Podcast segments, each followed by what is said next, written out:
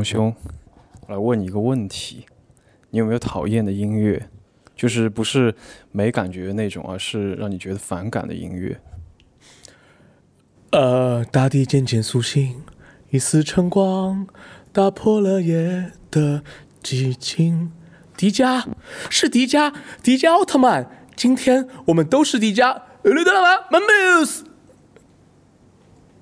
呃呃，等一下，你是最讨厌这个音乐吗？呃，不是，你刚刚放的不是奥特曼的音乐吗？对，我刚刚这个是开场音乐。对对，所以然后开场完了之后，就是有一个主持人会上来，然后他会问一个问题，说：“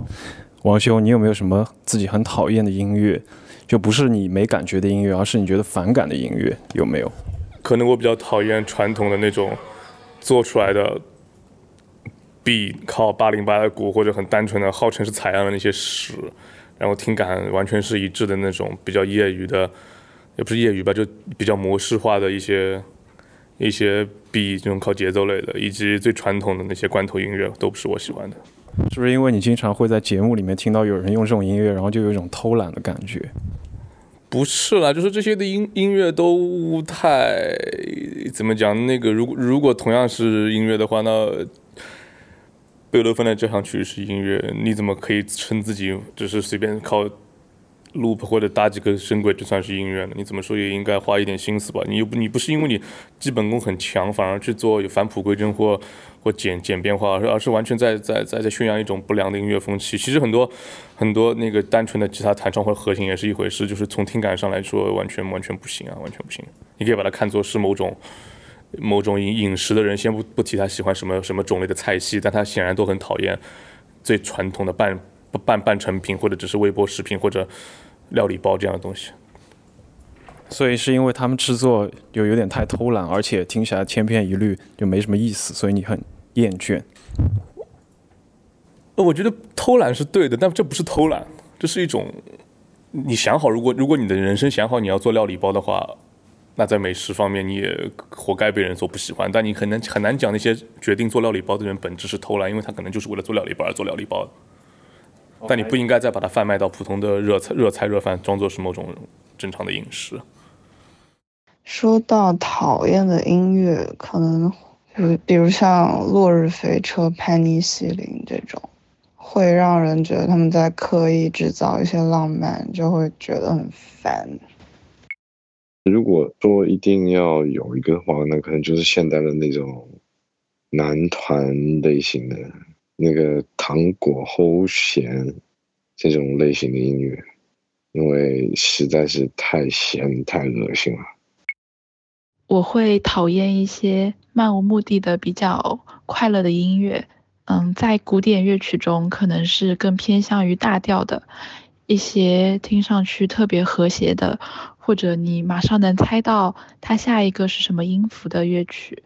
在现代乐里面可能是会偏一些蓝调啊或者爵士这一类的曲子，因为当我听多了之后，我可能就已经习惯它的整个旋律，而且会觉得让我比较抓不到它的重点，不会特别对我有一个吸引力或者。觉得它很特别的地方，我应该是比较讨厌像传统的爵士乐和老摇滚乐这种，我感觉就是和自己的性格和平时的情绪关系比较大，就是你的感觉跟音乐它连接不太上，就有那么多喜欢的东西没有听，就是没有必要在这种舒适范围之外的那种情绪，没有必要跟他死磕那么长时间。但讨厌有时候你就。不需要什么特别合理的原因，就是气场不合，我看着他就烦，我听着就非常闹心，就感觉就蠢，就是你就可以就往嘴里怼他，就就那种，就是也不需要什么特别合理的原因，就舒心就可以，就那你就顺从自己就得了，就不给自己添堵就完了。我反正是这种这种感觉。就是我平时最不会主动去听的风格是 EDM，EDM 和我这个人是完全不相容的。比方说，我可以说我很朋克，我很摇滚，嗯，我很小清新，呃，我可以古典，嗯，但是我不，但是我想不到我和 EDM 可以建立任何情感上或生活上的连接，都没有。但其他风格都或多或少都可以产生真实的情感连接或者是生活上的映射。我其实算是非常杂食的音乐听众，嗯，我常常听，而且喜欢听的音乐类型非常多，也非常广泛。但是有一种始终 get 不到的类型，就是 R&B，尤其是在它最火的时候，可以说是非常的反感。呃，我现在想起来，有可能是我和 R&B 代表的很多审美方向和文化根源始终是没有共情，包括说我喜欢一些锐利的、鲜活的东西，或者说在节奏上是比较喜欢快速的，或者是干净的，或者是刺激的。那么这些呃，我比较喜欢的东西，在其他类型里能够被吸引的元素，呃，R&B 是一样都不沾。所以说，讨厌也许谈不上讨厌，但是 R&B 确实是我最无感的音乐类型了。很难说我会讨厌什么音乐，最多就是在自己不喜欢的音乐里排的排在比较靠前的。因为我觉得音乐总还是要有一点点好听。我不太会喜欢的就是他几乎不顾虑、不顾及听者的感受、感官上的感受，呃，单纯只是为了自己的表达。采用一些呃技术或者一些方法这样做出来的音乐，某某一些某一些死亡金属或者某一些实验噪音的音乐，就我不会在家里面的时候戴上耳机去听去去欣赏，这也谈不上什么欣赏，但可能我还是会去现场去看，嗯，现场看这样的演出的感受和只是在耳机里去听，可能还是不太一样。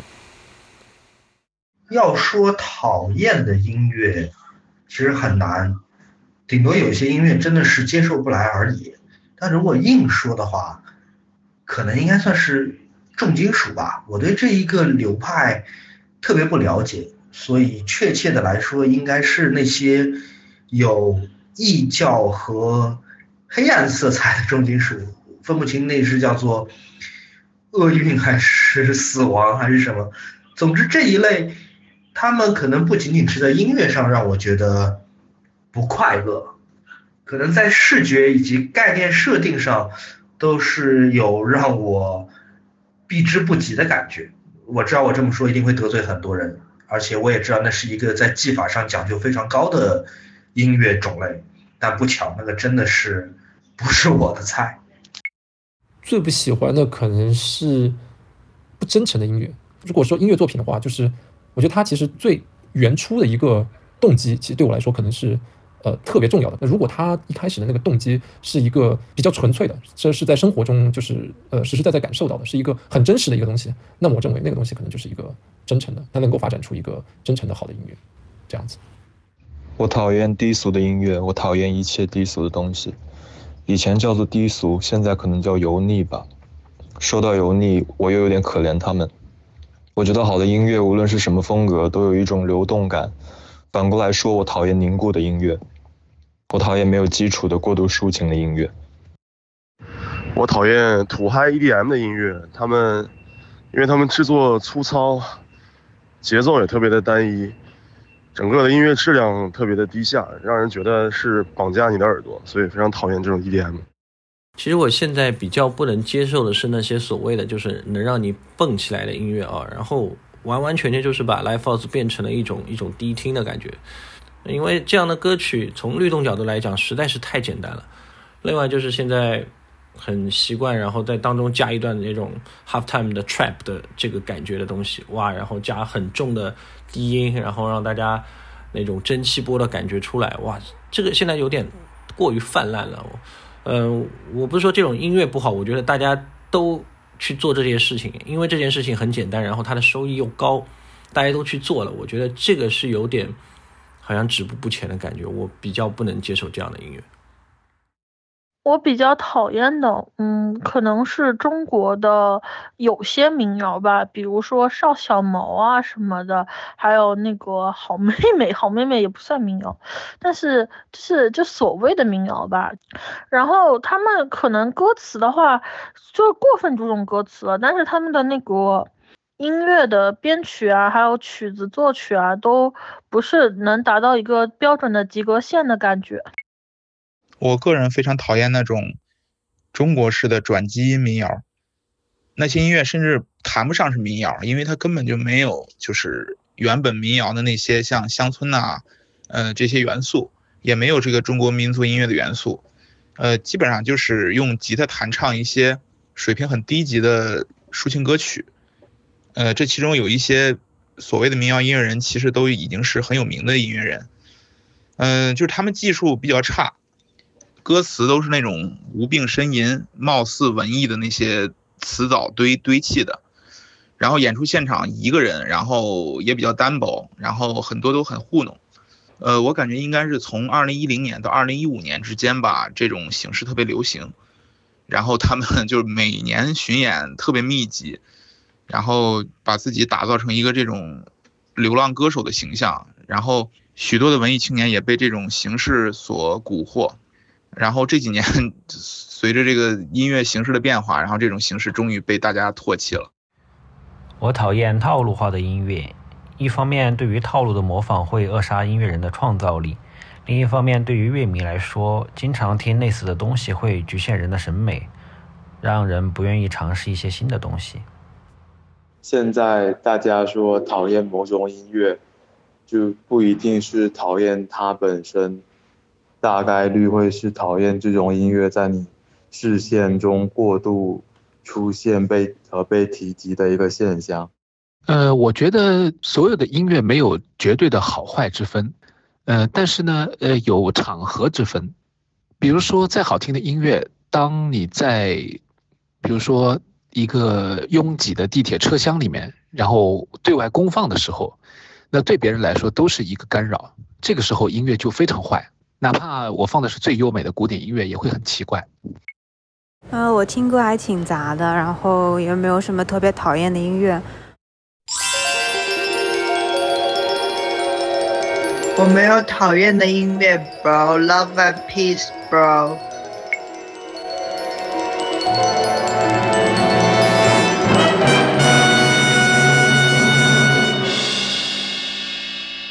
欢迎大家收听第十七期的主唱死了。我们今天要聊一个蛮有意思的话题，就是那些我们讨厌的音乐，或者说我们反感的音乐。那个音乐开始放之后，你可能会想着要就急匆匆的去关掉它，或者会让你引起一些甚至生理上的反感的那些音乐，这是我们今天要讨论的话题。然后在片头，大家听到有很多的我们身边的朋友已经讲了一些他们讨厌的这个音乐了。那么我们今天呃，除了我和逼哥两个人之外呢，我们还请到了呃不在场播客的仲青老师一起参与呃今天的讨论。那么仲青给大家打个招呼吧。Hello，大家好，我是仲青。这之前其实跟阿那亚、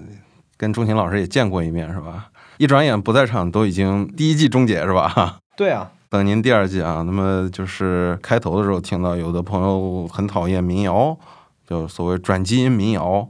但有的朋友也说了，就是他比较讨厌那种经常在他眼前晃的音乐。我不知道仲琴老师是怎么看待这一点，就是出现频率过高，他就会很讨厌。那这这肯定是幸存者偏误嘛，就是因为那个你反感的东西会更引起你注意嘛，你并没有在主动的统计你你的耳耳朵里出现的所有的声音，你只是着重的在统计你喜欢的和你讨厌的东西。我倒觉得，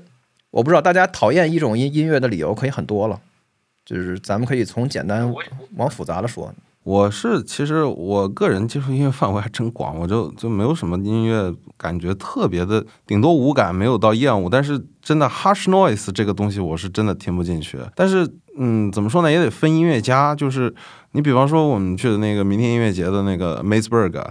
他的噪音我觉得就他是有精心编排的，然后演奏技法什么的都到位，我觉得。我听了很安心的感觉，而没有说就是那种很闹心。但是像点名一下，对吧？上海的虐户，就他们在萨利不跳舞，或者说其他的地下的 NOI 的音乐现场，他们更想呈现一种就是完全失去控制的音乐。他们就把效果器、旋钮就是通通拧到最大，就就就是纯粹的要让让它脱离，就让音乐变成一只脱缰野马。这种这种，我我我觉得很，我觉得很容易听啊。我觉得所有的噪音和就是所谓的这个 avant-garde 和这个实验音乐。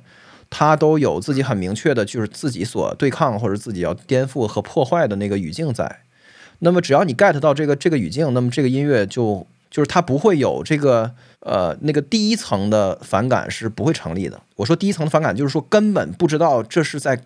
搞屁，就是这是什么鬼？然后就是这呃，感觉他在故意的惹恼我。就只要你有那个 context，你就不会去这么想，你起码不会去这么想。但是，如果没有的话，那可能就真的是你就觉得这个人是不是在惹你？这个人好像像一个像一个巨魔一样。对，但是我其实我看那女友户的现场跟梅兹尔不太一样的一点，他们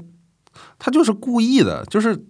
他他就想让观众体验到就是极端的那种噪音的那种音量，而且它也不不加不加任何控制，相反像 Maceberg 他会有那个它会控制两三下嘛，对吧？这个玩意儿是要要去控制的，它就完全失去控制，我我我个人是接受不了。那那佳姐，你觉得你是讨厌 或者说极度的不喜欢哪哪几种音乐呢？我先说一种吧，就是因为我我自己所在的乐队主要是围绕后摇这种类型，呃，在怎么说写歌，所以有一种我比较讨厌的音乐是，呃，写的比较平庸的后摇作品，就是听起来很像某一个大牌，但是他们就是没有到那个水准嘛，就远远没有到那个水准，包括可能制作也很糟糕什么的。就是我是想说，对于做音乐的人来说，可能他们会很容易讨厌自己。做的那种类型的音乐里的别的一些艺术家的作品，那其中有一个角度就可能是那些人做的东西比较一般，这样。啊，我觉得你说这挺有意思的，就是因为你说你给的这个界定是是很难去客观衡量的，就是但是就任何实际听这个后摇的人都能够认可这个东西肯定是能衡量的，但是你没有办法就是就去指责谁谁谁就一定属于这种了。所以我觉得这个就是涉及到了那个后天获得的品味的这个问题，就是你对这个后摇这种音乐的那个品味，是你听了很多后摇所建立起来的。呃，当你建立了完了之后呢，就是在这个沙漏的底下，或者是在这个金字塔的这个下端的这些，就变得很难以忍受。就是英文里有一个词儿，就是就就就说就说你这个，就是比比如那个大家会经常说这个东西特别 generic，就 generic 这个词儿就不是不好。而是那个乏味嘛，就是比较平庸吧。然后另外有一个词儿叫叫 derivative，derivative 就是衍生的嘛。我觉得 derivative 的是是这个 original 的反义词，就是原创的反义词，不是抄袭，而是衍生。就是原创的对立面是衍生，这个意思什么呢？你比如说你写一首后摇啊，这个后摇从头到尾没有体现出这个乐队自己的任何。迫切的想要去实现的一个境界，或者是一种啊一种 musical 的 idea 就没有。然后，但是它全是些什么呢？全都是一些，就是当人们谈论后摇的时候，人们自然而然会想到的那些比较地道的，或者被比较公认为这明显是后摇的声音。这种东西就被就会被称为是衍生，就特别的 derivative。对，就所以我的理解就是你就是你反感的是这个东西。我不知道是不是啊？对，但如果我不是一个在后摇乐队里面的乐手。我也许不会讨厌这些东西，因为我我就没有接触那么多这种类型的音乐。我不知道仲卿，因为仲卿老师，我知道你也做音乐嘛，你有没有类似这样的呃体会？我我我我对这个事儿就是的理解，就是它主要是一种对于刻板印象的屈服。刻板印象其实是是所谓的那个审美的原材料嘛，就是。比如说，为什么这个音乐会让你觉得是后摇？比如那个电影为什么会让你觉得是这个黑色电影？为这为什么这个这个小说给你一种新怪谈的感觉？就是所有的这些审美，它都是由一堆细小的刻板印象来构成的。你比如说电梯音乐，说这是电梯音乐里面总是有一个特别特别俗不可耐的油腻的萨克斯，然后那个萨克斯总是他那个吹萨克斯的这个人总是拿萨克斯在模拟一种一种特别滋溜滑的那个声音，就是。就是我拿嘴学不出来啊，就是，但是但你知道我什么意思？就是那种特别油腻的那种转音，在就是有一些固定的手癖啊等等的这些东西，这些东西呢都你要单独看的，好像什么都不是，就只是一种小的一个词汇。但是呢，这种屈服于刻板印象的创作，就导致他这音他这音乐处处都是这些东西。然后全都是些，就是让人一听就就好像他在试图最大化的博取所有人对他这个音乐类型的认可。就是你们可一定觉得我这是后摇啊！你看我这多后摇啊！你看我这前奏也很后摇，我这个 solo 这开头也很后摇。就是我 我这个这个这个这个积累到爆发，我这曲式也很后摇。你看我我你看我现在就爆发了，然后一会儿我又沉下来，然后一会儿再爆，就等等所有的的这些东西，然后最后连在一起就变得特别的。就是特别胆儿小，感觉这个人其实什么也没做，全都做的是取取平均值，或者是呃重复别人的这个最大公约数的这么一个过程，就使得这个作品很空洞。我觉得这是一种非常非常常见的、令人讨厌的东西。但是这个东西一定是建立在你自己把那个你自己的审美给建立起来之后，你才能 get 到的。否则对你来说纯陌生，你说你从来没听过埃文高尔人去听这种东西，去听先锋音乐，其实他不会有你说的反感，他只会觉得这是这是什么意思，就是一种疑问和迷惑吧，只能是这么说。嗯嗯，这可能就就是我我我听用户的感觉差不多，就你们到底要干嘛，想表达什么东西，我也不知道。那仲卿老师讨厌的音乐是？我刚才回来就出租车上在想这事儿，就是从最基本的就是人听觉本能的意义上，我不太喜欢就是铜管乐的声音，特别是铜管乐声特别大的独奏，就是萨克斯啊这些东西。然后为什么你刚刚说是从人的听觉的，就是它那个就是它那个频率的分布嘛，就是它那个最主要的频率的分布，就是大概在就是三四千赫兹那个位置，会特就是跟人说人唱歌和人说话那个声音是一样的，所以它那个声对于人耳朵来说特别大。就是我就觉得整体来说，铜管乐的就包括那个小号什么的，就是声音会比较刺耳。如果它是主奏的乐器，声又特别大，然后持持续时间又很长，我就特别容易犯困。就感觉现在有人在在对着我大声叫嚷，这个感觉就是一个最最基本的。但是你要问我到你说经典的音乐作品，那我是没有任何的心魔或者这种障碍，我都能欣赏。你比如说这个万青的小号，那我觉得很好。但是你就说，就纯粹从听觉上，我对铜管乐比较疲劳，就是我我会就是听时间长了会有一种很难受的那个很烦躁的那个感觉。然后再往上说呢，就是就刚才你说的这一类我也有，就是说。我觉得特别空洞，而且重复，而且一直在好像一直在摩擦一个人的敏感的点，就让我觉得特别的腐朽。就是你说的这种特别 derivative 的东西，就是一个就是那种电梯音乐，就是 Kenny G 什么的这种。呃，另外呢就是 trance，就是恍惚曲。trance 这个东西我基本是听不了，听了以后听一会儿就会觉得很愤怒。我觉得这个音乐就是在愚弄我，因为它实在是太定式。就是特别的定式嘛，就是特别特别的定式，而且它那个就是那种锯齿波，就是 super saw 超级锯齿波，然后一出来那个那种一大块儿，就是咔咔咔的那个那个声音，而且这个节奏型就是都千篇一律，就是所有的这个 DJ 都是都都是一个样，而且毫不思进取，就是主流的 trance，就是主流的 trance，就是百大 D DJ 里面的这些 trance，我对我来说就是最最一成不变，最最无聊，而且就是。哎呀，怎么说呢？就是这种体，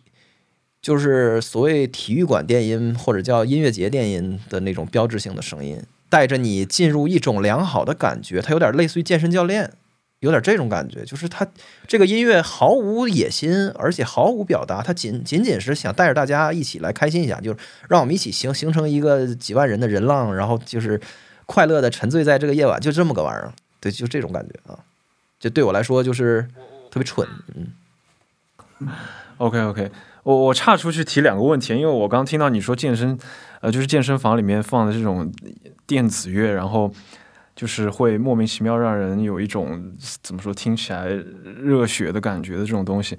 嗯，你们在这种公众场合听到你们不喜欢甚至反感的音乐的时候，有什么对策吗？就就是有什么应对的 方法吗？你就想点别的事儿呗。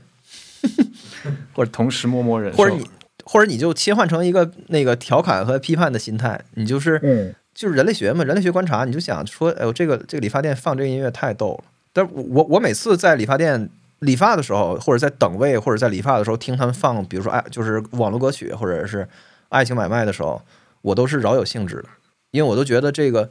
挺有意思。我就觉得就是理发，就是理发店音乐是个很有意思的事儿，就是。我只有在这儿才能听到他们。我觉得也是，其实像春节你去那个超市啊，对吧？就是对吧？光就是春节是每年你听刘德华听的最多的时候，对吧？但我觉得我我我个人觉得不会特别的反感这些声，对，就是更想去听，就是说听到这个音乐，还看看周围人对这个音乐的反应。也可能有小朋友就跟着那个恭喜发财的跳舞啊什么之类，我就觉得哎还蛮有意思，其实。对，但是如果他在你歌单里是不行的，你会受不了。但如果他就是在那个场景里，那个场景就赋予这个音乐完美的那个合理性，而甚就是他们形成一整体，就是你你你收到的是你的眼睛、耳耳朵和身体和你鼻子里的空气那个浓郁的年味儿，然后那所有的这些东西组合在一起，你就觉得是很合理的。而且所有的东西都都都赋予一种意义，你就觉得说，哎呦，这个这个十几年了，一直没换，还就还这音乐，然后那然后那主持人都换好几波了，你就觉得还挺逗的。就这音乐本身感觉再给你讲一小，再给你讲一笑话，感觉。但如果他要在你的歌单里，或者你就自己主动听听音乐的时候，你听到这个，你就会就很容易特别反感。对，所以 trance 这种音乐里面是没有呃，比如说像我们刚刚说的一些比较有创新意识的，或者实际上确实有一些价值的东西的吗？因为因为刚听你说好像是你会讨厌整个 trance，基本上就主流主流 trance 嘛。但是我没必要听那个别的 trance，就是我我没有必要为人类的审美做一个公允的裁裁决，所以我要去平均的听所有的音乐，我就是敬而远之了。就是我没必要，我为什么要去就是把那些就是比如说现在评论区里有朋友说说你根本不懂 trance，trance 里有非常非常牛逼的音乐。那我就会说，OK，我从来我我我也知道他肯定有特别好的 trance，但是我我只是说的那些就是我回避不掉的那那些最主流的 trance。了解，呃，我就是他们出现我没有义务，嗯，对我没有义务把 trance 的再刨个底儿朝天去听那些所谓真正好的 trance，就是我音乐太多了，真的今天的音乐太多了，我就没就电子音乐，我感觉我才刚入门，我别的还听不完呢。trance 的创新空间就是就是这个问题，就是你听那些最就甚至不光是创，就是最最这个核心的这个最主流的 EDM，就是百大 DJ 的这放的这些音乐，它完全是一种工程层面的创新。就如果你去看，因为现在这些音乐人不都在直播嘛？因为现在不是疫情没有演出嘛？是你看他们的这个音乐制作的过程很有意思，就是几乎没有就没有出这个所谓原创性或者叫什么的。那种乐思的空间，这个乐思是非常非常非常小的，就是说你大概他定一个和弦套子，然后马上就开始，就是可能这一天他只有十分钟在在思考我要做一个什么东西，然后这个 big idea 几个简单的和弦写完之后，他就开始抠这个工程层面的东西，这一整天你看他整个做这曲子，整个这过程。就是在抠工程层面的每一个瞬间，每一个那个音符的每一个频率点上的所有的东西的，加无数多的插件儿，这个怎么去调它压缩的曲线啊？怎么去这个处理地鼓和贝斯的那个打架的问题啊？怎么去那个多段压缩呀？就是我靠，就你就觉得说，其实他们干的这个事儿里，可能百分之七十就是用在怎么能让这个音乐音量再大一点儿，再大一点，还能不能再大一点儿？就是大大到极致了，还能不能再大一点儿？然后另外就是让这个声音变得，比如说声场特别宽啊，或者是怎么样，就都是一些特别特别理性的去这个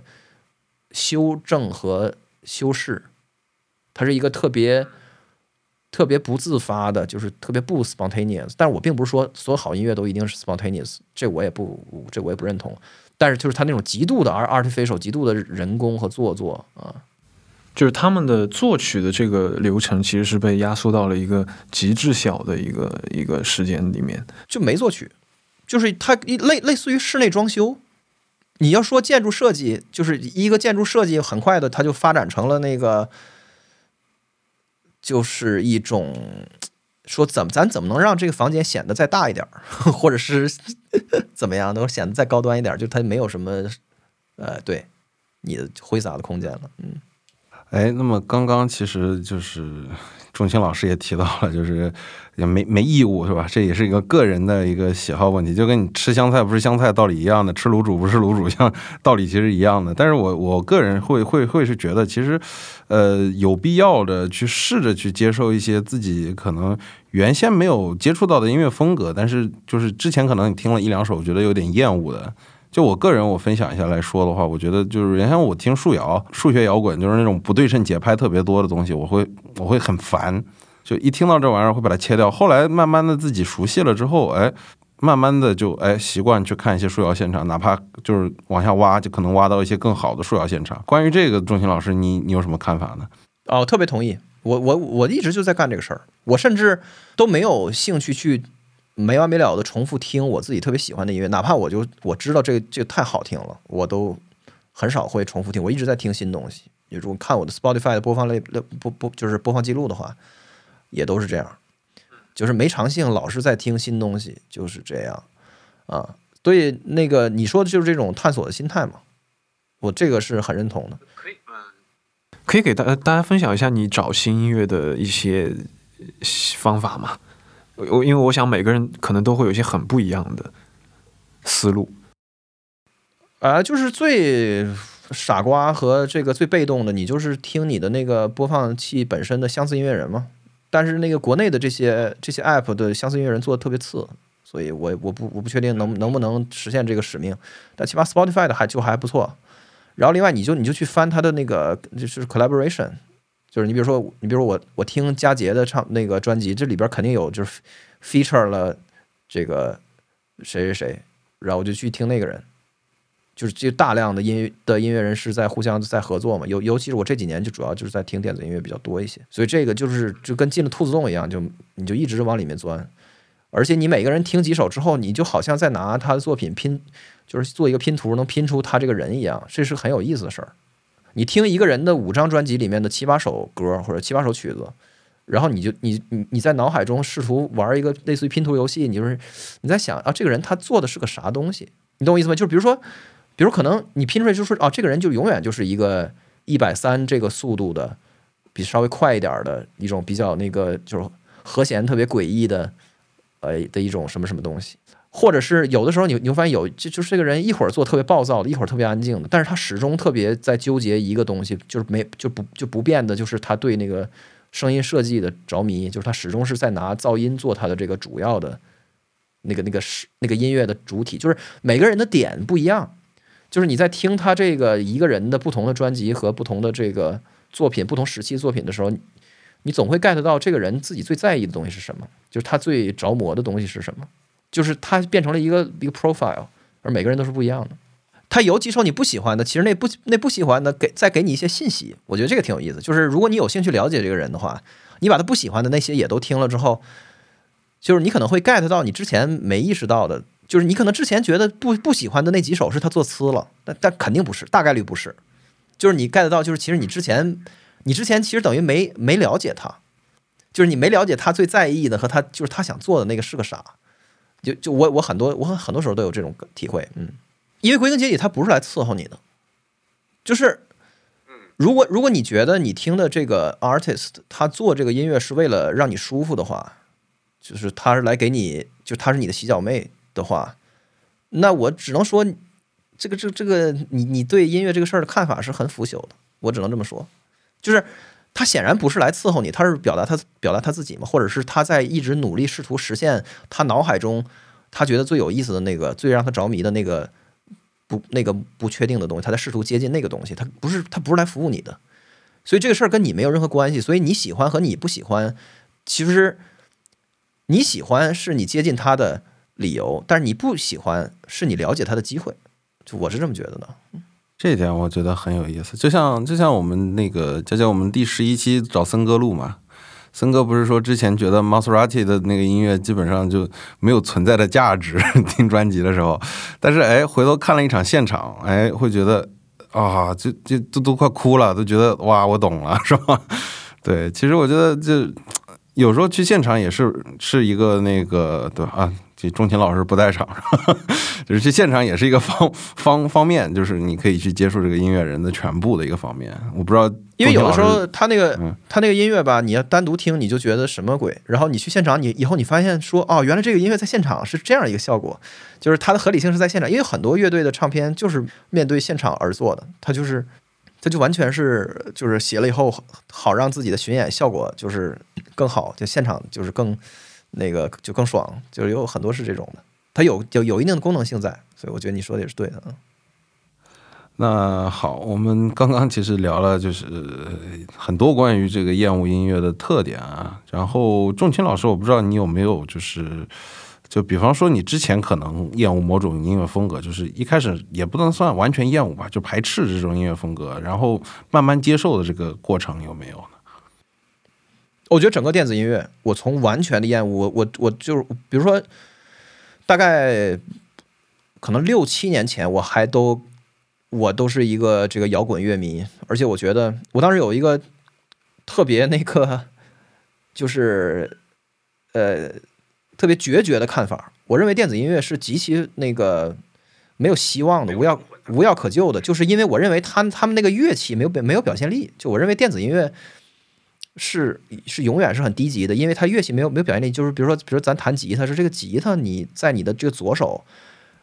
和右手配合，哪怕你光用你的左手，你都能够有那个无限细腻的那种诉说的那种方式，就是你的那个呃表现的那个，就是这这个叫什么？就是就是 express expressiveness，就是那个表现，就是特别的 expressive，就是这个表现的这个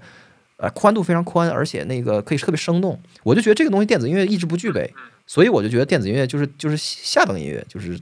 就特别特别差劲的音乐。然后当然我我我我，然后我这几年就彻底转过来了，我觉得电子音乐是完全不，你不能这么看，就是就是因为我说就是电子音乐它在乎的不是那个东西，就是如果音乐像是一棵大树的话，它到今天已经就是分出多少个叉，然后每个叉上又有多少个枝儿，每个枝儿上又有多少的这个细的这个细小的分叉，就是每个分叉都是这群人在对着那个一个特别小的他们很在意的东西去呃耕耘或者就是发起冲锋，所以电子音乐就是他根本就不不在意那个，你拿。我说这个，比如说吉他的表的表现力去要求电子音乐，就是一个驴唇不对马马嘴的事儿，就是它的第它的点不在这儿，对，它点在别的地方。然后后来我 get 到了更多的点，我就觉得这个是非常合理的。嗯，我还以为你刚刚要说你在电子乐里面找到了，其实他会用别的方法去呃表达这种所谓的表情，但其实你说的不是，就是他他他不关注这件事情。我觉得他可以，他可以用，他也可以不用。它可以用，也可以不用。就现在有大量的工具，就是帮助电子音乐提升表现力。你比如说，你比如说那个，举个最炫酷的例子，比如说那个就是穿戴式设备，就是那个所谓那个有有有一个艺术家做那个 Imogen Heap，就是在他身上绑一堆传感器，然后这传感器就都连在那合成器的一堆参数里面，然后他在他在那个表演现场，他就跟跳舞一样，他这个手一抬，这这个滤波器就会打开；手一放，这个滤波器就会关上。然后手离胸口越远，它的这个音的尾巴就越长；离胸口越近，的这个音的尾巴就就就越短。等等，你看他们都能做出这这种这种奇特的，而且这个调动你多重感官的这种这种东西。但是这个不是依然不是电子音乐的要点，就是它也可以可以这样，它也可以不这样。对，就是不是所有的音乐都一定要用那个啊布布鲁斯大师的那种如泣如诉的方式去表现的，就完全不是啊。说到这个，我突然想起来之前看过一个说法，就是叫音乐当中的三要素的一个占比理论。它的结论就是说，人们之所以会讨厌某种音乐，是因为，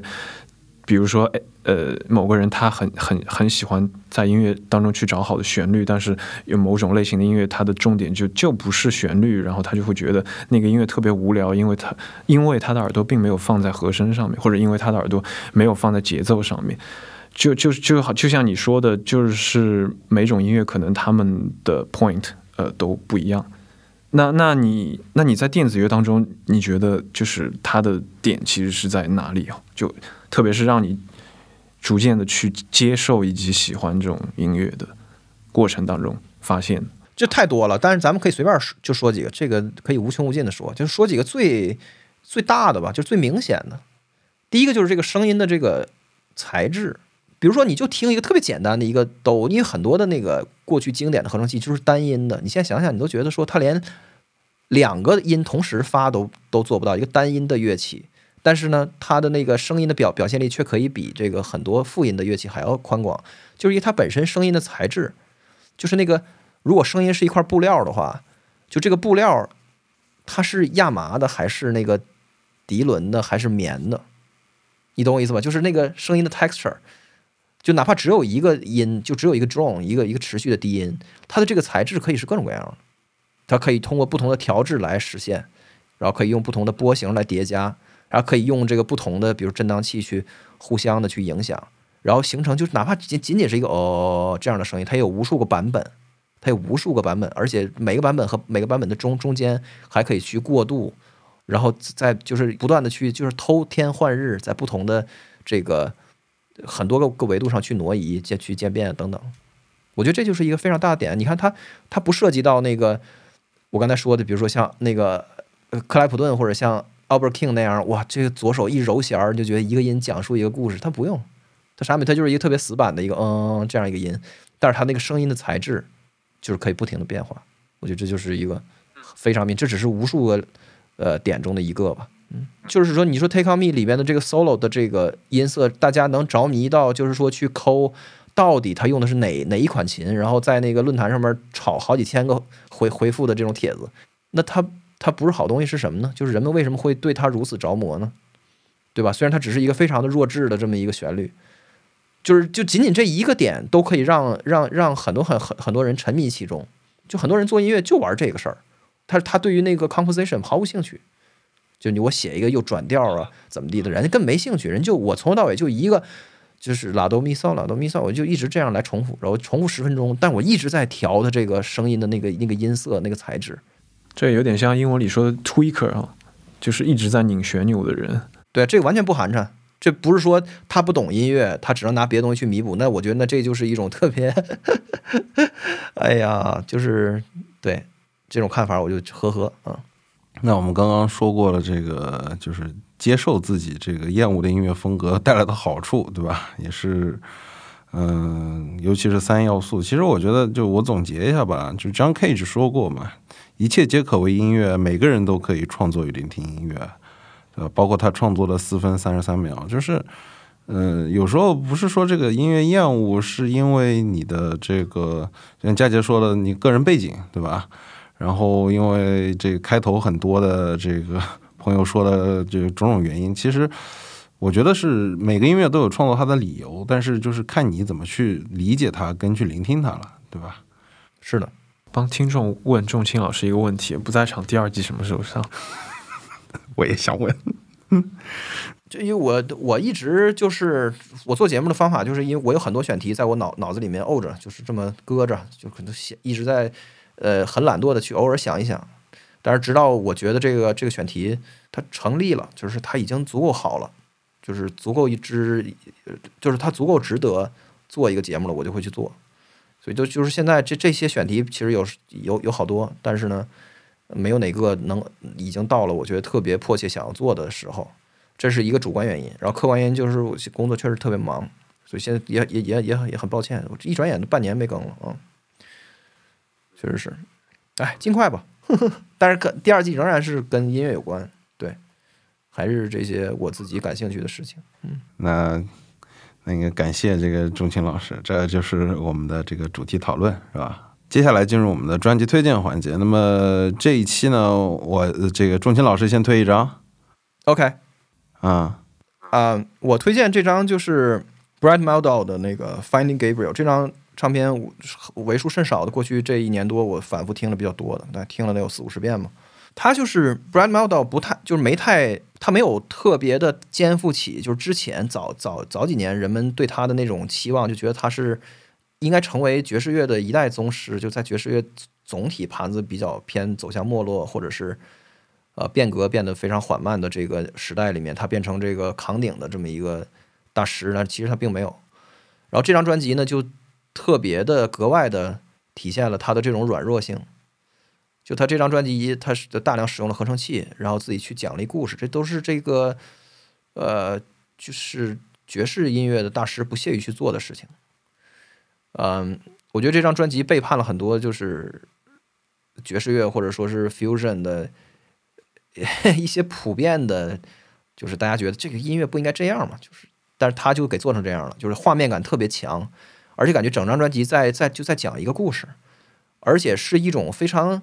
消极的一种一种那个抱怨和寻觅吧，就是他觉得美国这个国家现在进入了一种莫大的精神的危机。他是这个 Finding Gabriel 说的是，这就是一个类似于寓言的故事，而且整个这个呃灵感是来自于他就是读就读圣经嘛，然后里边还有一些那个咱们会看起来非常非常肤浅的，就比如说他会找人录那个旁白，里边有小女孩和和一个男的在对白，说什么就是对面的人，就是这就是这些持枪的暴徒，他们因为恐惧而这个绑架了这个国家呀，等等等等，就是都是一些你就觉得好像。比音乐的这个本身的力量，或者比比音乐本身的媒介更低级的方式，但是这恰恰是我我觉得这张专辑特别迷人的原因，就是你能感觉到这个人的那个困惑和那种无助、那种绝望是是非常真切的，而且他特别想要去触达别人，而不是就当一个特别有风骨的爵士乐大师，就很有意思。就他他他他做了一个看上去比较俗不可耐的这么一个。方式，在就在这张专辑里，但使它成为一张非常非常脆弱的，而且那种呃让人感到特别的那个动人的这么一个境界，所以把这张专辑推荐给大家。OK，那么接下来来到我们演出回顾的环节。那么第一个演出想说的是泥塑上帝啊，Soul Gollins 啊，他们那个南方巡演，这个老哥们儿，这个也是沈阳来的队啊，也是这个东北一支新的这个后摇的力量。那么泥塑上帝他们是二十五城的这个公路巡演啊，也是到上海先租辆车，然后整个南巡，然后再开回上海。还不错，反正就大家听一下他们这段录音吧，《泥塑上帝》。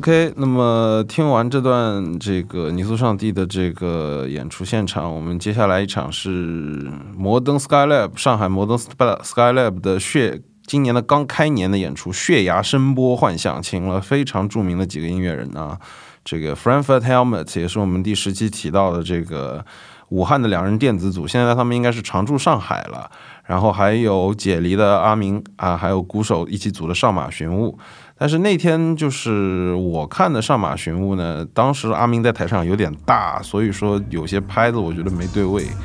就我们先来听一下上马寻物这一段。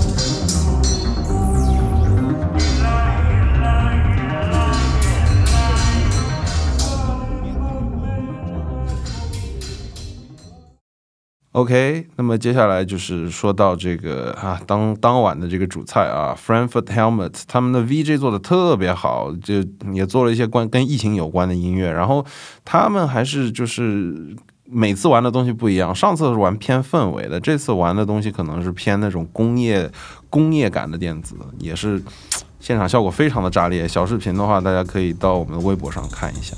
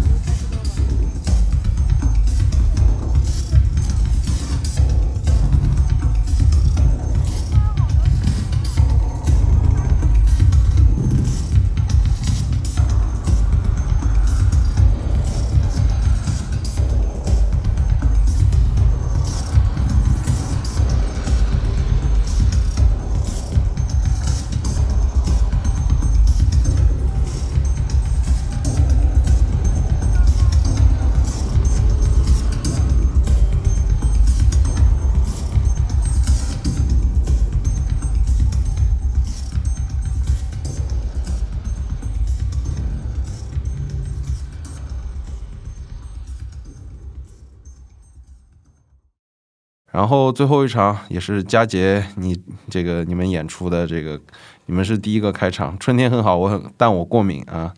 And Corporation，我个人听下来，我是觉得，哎，你们现在风格算成熟了。就还在尝试，因为这是呃贝塔嗯 Double Bass 第一次参加演出。不过当天晚上记得最清楚的一个细节是 Double Bass 在试音的时候，张老板跑过来听了一会儿，然后他说：“哎呦，嘎哪听？就是因为那个贝斯的声音可能还没调好，或者是因为 Double Bass 是一个常见于爵士现场的乐器嘛。”所以大家会比较习惯这种乐器在那种环境下的声音，呃，然后当他出现在 live house 的时候，就会很不习惯，就会听上去很很古怪，但应该会会会之后会调好这样。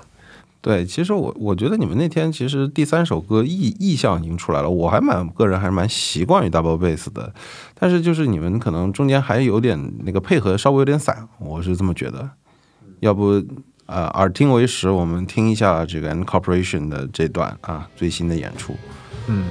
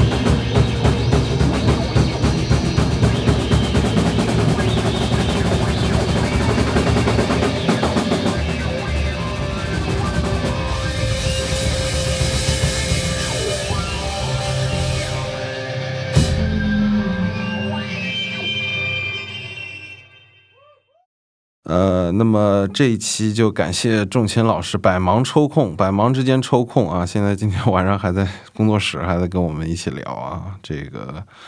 OK，那么仲卿老师最后再跟听众们说两句想说的呗。没啥，就是今年又是国产保护第二年，大家多去看演出，多支持咱们国咱们中国音乐人呗。嗯，好的，对啊，好的，那就谢谢仲卿老师，那么我们下期再见。呃。下期再见，拜拜，拜拜，拜拜。大地渐渐苏醒，一丝晨光打破了夜的寂静。迪迦是迪迦，迪迦奥特曼，今天我们都是迪迦。奥特曼，my mouse。呃。